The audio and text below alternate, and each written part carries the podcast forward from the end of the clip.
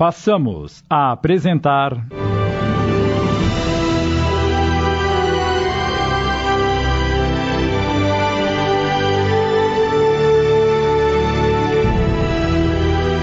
Do outro lado. Minissérie inspirada na obra de Wilson Frungilo Jr., adaptação de Sidney Carbone.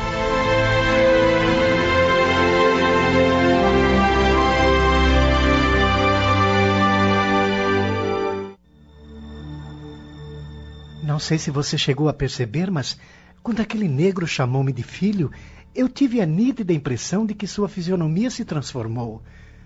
Por todo momento ele carregava ódio no semblante e em seu olhar, e de repente percebi que ele se transfigurou. Vi emoção e amor em seu rosto.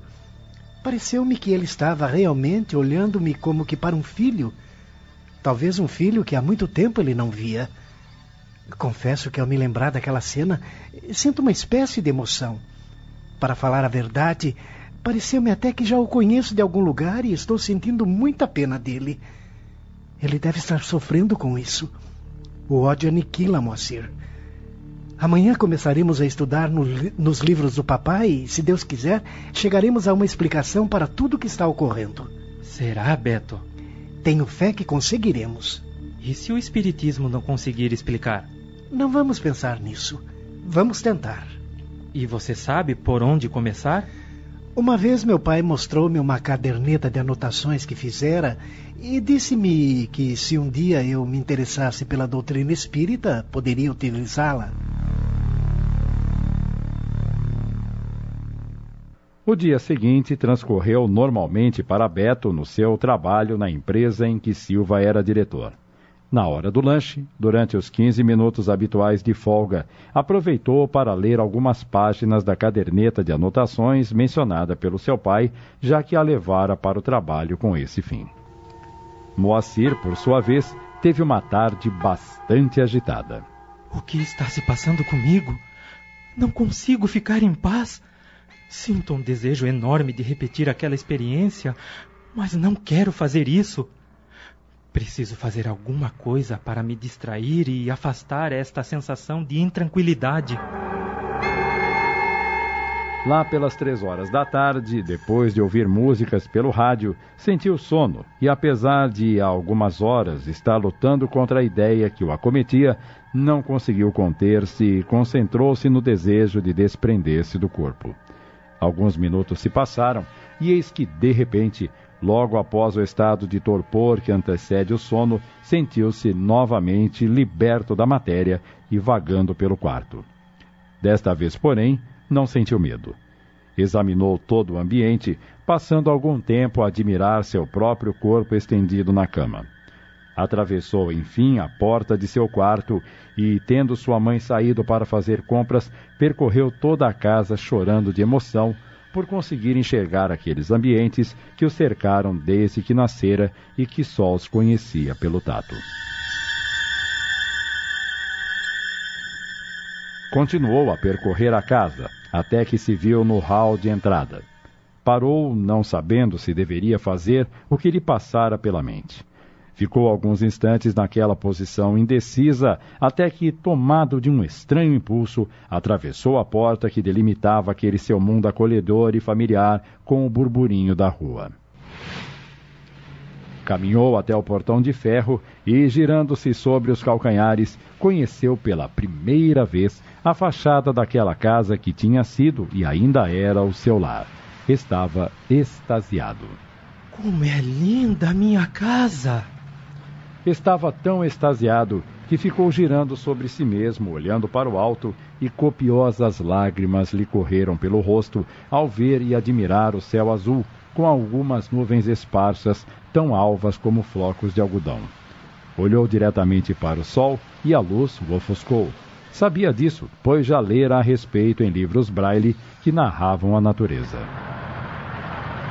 Saiu na calçada onde viu pessoas que andavam apressadas em várias direções e automóveis que iam e vinham, iam e vinham. Meu Deus, que maravilha enxergar! Se os homens soubessem avaliar esse dom. Eu vos agradeço, meu Deus, por estar tendo esta oportunidade que sei muitos outros cegos não possuem. As pessoas passavam ao seu lado e através dele como se ele não existisse. Achou graça nisso. é engraçado. Elas atravessam por dentro de mim. É realmente muito engraçado. Ainda estava maravilhado com tudo o que lhe estava acontecendo quando percebeu que, na calçada oposta que estava, um negro olhava para ele como se o estivesse vendo. Fixou seu olhar em direção àquele indivíduo e percebeu que suas vestes e mesmo sua compleição física eram diferentes das outras pessoas. Ele vestia um longo manto escuro que lhe cobria todo o corpo, inclusive a cabeça, e sua fisionomia era algo apavorante e repelente. A tal criatura crivou com mais intensidade seu olhar nele e foi num átimo que partiu de onde estava em sua direção. Passou por entre os carros, desviando-se deles, o que fez Moacir pensar que se tratava de alguém material. Rapidamente ele pensou: Será que existem figuras tão horrendas no mundo? E como será que ele me enxerga? Não notou nenhum cordão luminoso no homem e sentiu medo, mas desta feita ficou firme, tentando vencer o temor. Acercando-se dele e mostrando, ao abrir a boca, horrendos dentes pontiagudos, vociferou: Volte para o seu mundo! Não se meta deste lado ou se arrependerá! Demonstrando não estar com medo, Moacir perguntou: Quem é você? Já vi que não tem medo, moço. Mas eu vou lhe mostrar uma coisa. Veja isto. No mesmo instante, a criatura tocou-lhe as mãos. Moacir sentiu o contato frio e pegajoso. Recuou. A figura grotesca o via e conseguia tocá-lo não estava entendendo e começou a sentir um grande pavor a corroer-lhe o íntimo. E veja mais!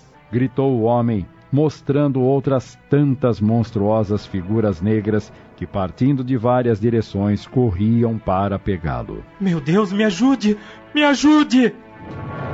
E ele disparou de volta para dentro de casa e para o seu quarto, na tentativa de refugiar-se novamente em seu corpo, mas tentava em vão sobrepor-se ao seu eu material.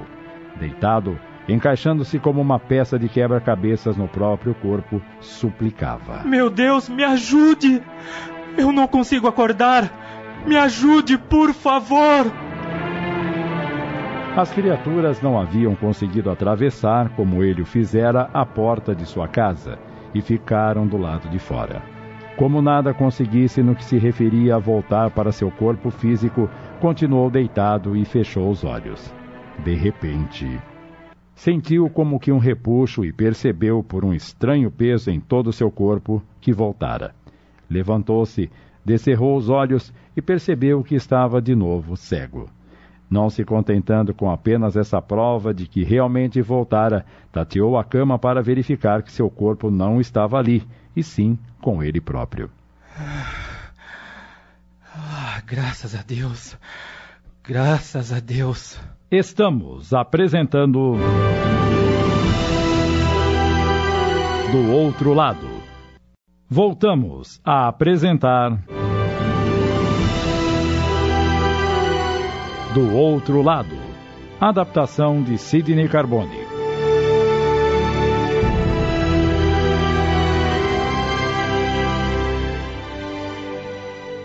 Você quer mais carne assada, Silva?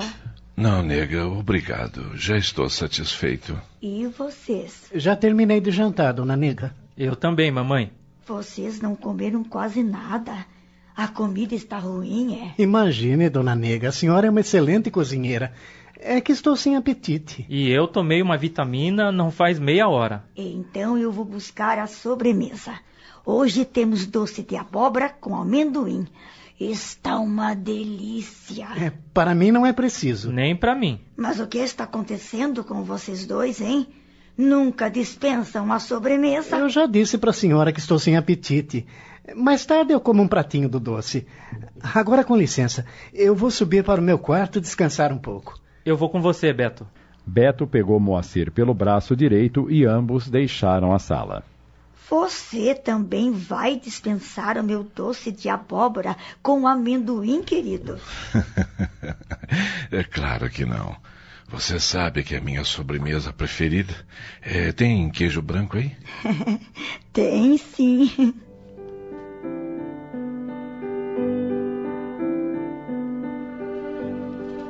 Assim que entraram no quarto, Beto trancou a porta. Os dois rapazes estavam ansiosos para ficarem a sós, pois queriam continuar a trocar ideias sobre o que tinham proposto. Como foi o seu dia, Beto? A mesma rotina de sempre. Mas aproveitei os minutos de folga para dar uma espiada na caderneta de anotações do meu pai. E você, como passou? Preciso te contar uma coisa muito importante. O que é? Você nem vai acreditar. O que foi que aconteceu? Uma coisa estranha e terrível. Não me diga que você repetiu a experiência. Eu não queria, mas uma força estranha e poderosa me impeliu a fazer isso. E como foi desta vez? Está preparado para ouvir? Preparadíssimo e curioso. Pode começar. Sente-se e ouça sem interromper-me. Está bem. E pausadamente, Moacir descreveu ao amigo a experiência por que tinha passado em todos os seus detalhes, sem omitir nada. Quando terminou, Acredite que não exagerei em nada, Beto.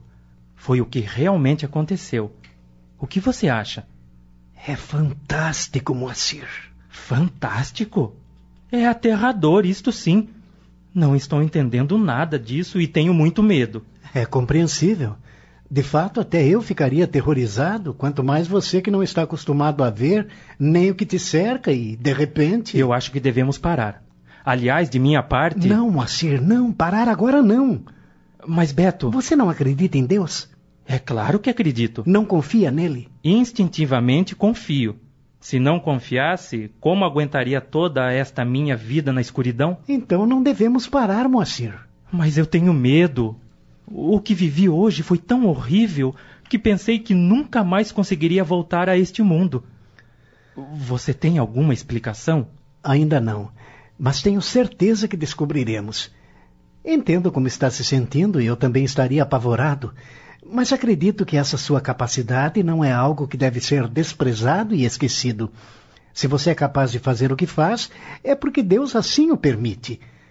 Desculpe, amigo, mas você tem que continuar. Então, dê-me um pouco mais de tempo. Sinceramente, não tenho coragem de tentar de novo. Eram tantos negros e horrendos, e todos correndo para me pegar. Tudo bem, vamos dar um tempo. E quanto aos livros? Estão todos aqui. A caderneta também. Sim. Aliás, hoje já li alguma coisa nela.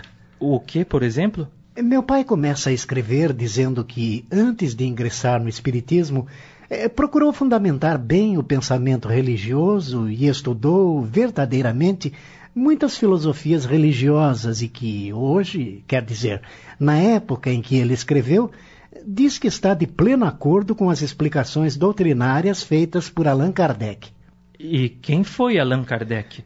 Pelo que sei, foi quem codificou o Espiritismo. Codificou? Exatamente. O que quer dizer isso? Foi quem coligou todos os ensinamentos dados pelos Espíritos, enfeixando-os em cinco livros básicos de acordo com Kardec, os homens, na sua grande maioria, se preocupam com o que lhes acontecerá depois de atravessarem o pórtico da morte. E nessa preocupação, procuram encontrar explicações que venham a satisfazer-lhes os desejos e anseios. Reporta-se ainda que nessa procura da verdade, o materialismo conseguiu enraizar-se na mente de muitos intelectuais pelo fato de as crenças religiosas do passado não atenderem mais ao que a ciência atual nos explica com dados positivos. Está entendendo? Mais ou menos. Continue. Porém, o materialismo peca em pontos fundamentais. Se ele fosse aceito pela humanidade, os gozos materiais seriam as únicas aspirações do homem. Mas este traz, no mais recôndito íntimo do seu ser, grandes dúvidas a esse respeito o que faz com que se respeitem uns aos outros na esperança de que estejam errados quanto a essa filosofia materialista. Meu pai relata também, como leu em um determinado livro espírita, que a própria ciência está pondo por terra esse pensamento. Com o progresso científico, o homem hoje sabe que a energia pode ser, digamos assim, condensada e transformada em matéria densa e que a matéria também pode ser transformada em energia, advindo daí que a matéria nada mais é do que a energia e vice-versa. Nessas descobertas, comprovadas pela própria ciência, o materialismo tende a desaparecer, principalmente por falta daquilo em que ele mais se baseia, que é a própria matéria. Acabamos de apresentar. Do Outro Lado. Minissérie em 15 capítulos, inspirada na obra de Wilson Frungilo Jr. Adaptação de Sidney Carbone.